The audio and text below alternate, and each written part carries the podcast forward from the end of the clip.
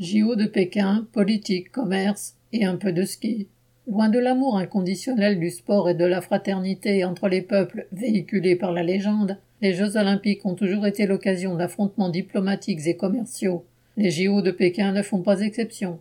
Les rivalités et tensions internationales ont fait la une. Plusieurs pays, dont les États-Unis, le Canada, l'Australie ou encore le Japon, n'ont envoyé aucune délégation officielle. D'autres, comme la France, en ont envoyé une, mais pas pour la cérémonie d'ouverture. Celle-ci était soigneusement mise en scène. Vladimir Poutine était là en invité principal, la Chine cherchant des alliés dans sa rivalité avec les États-Unis, et le président russe en faisant autant en pleine crise ukrainienne. Symboliquement, le pouvoir chinois avait choisi une athlète ouïghour pour allumer la flamme olympique en réponse aux critiques internationales qui ont braqué la lumière sur le sort de cette minorité. Pour la Chine comme pour les autres pays, les JO sont le prétexte à un déferlement de nationalisme, chacun vantant les mérites de ses champions, faisant le décompte de ses médailles. Alors que les bruits de bottes résonnent un peu partout sur la planète, les performances sportives sont un prétexte de plus pour s'aligner derrière les drapeaux nationaux.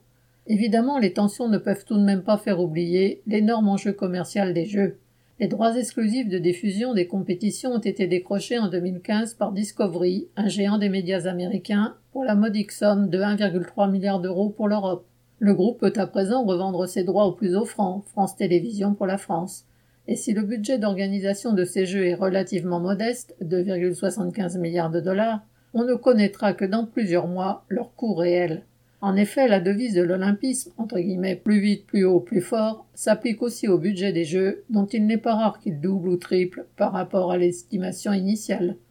Camille Paglieri